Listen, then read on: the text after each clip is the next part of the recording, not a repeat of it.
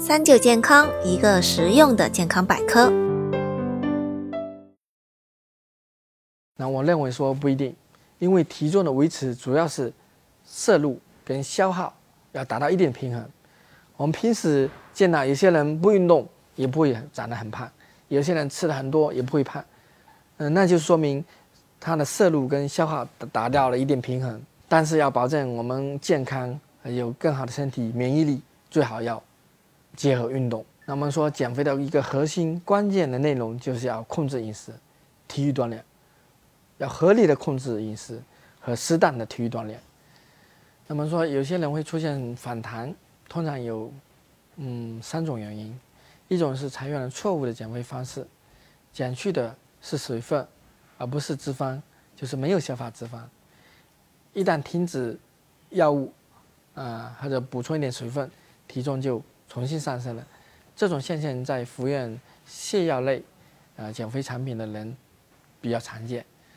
比较严重的是，呃，它这种泻药类产品对身体还造成伤害，比如说脱水啊、电解质紊乱啊、啊胃肠功能紊乱啊，还有一个呃肾功能不全啊。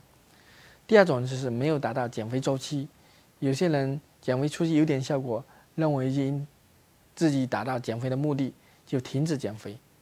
其实这时候是关键的，嗯，时期。通常我们要进进行运动，不要半途而废。半途而废，不坚持就很容易反弹。第三种就是呃最常见的不好的生活习惯，呃，以为说自己减肥成功了，嗯，就可以不要再减了，暴饮暴食，不再运动。那吸收能量消耗不出去，当然又反弹了。然后一般运动后会消耗不少的体力，嗯，我们会感觉到哎，口又很渴又很饿。如果运动后不合理饮食，会造成对身体健康的伤害。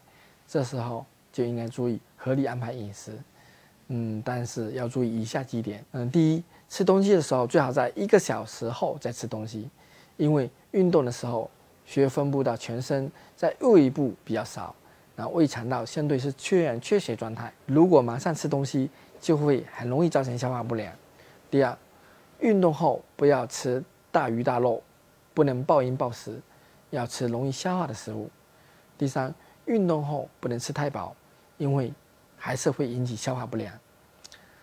第四，我们可以喝点水，补充点液体。第五，不要吃可乐。饮料等碳酸饮料。第六，运动后可以补充一点优质蛋白，啊，鱼肉啊、蛋类呀，还有微量元素的补充。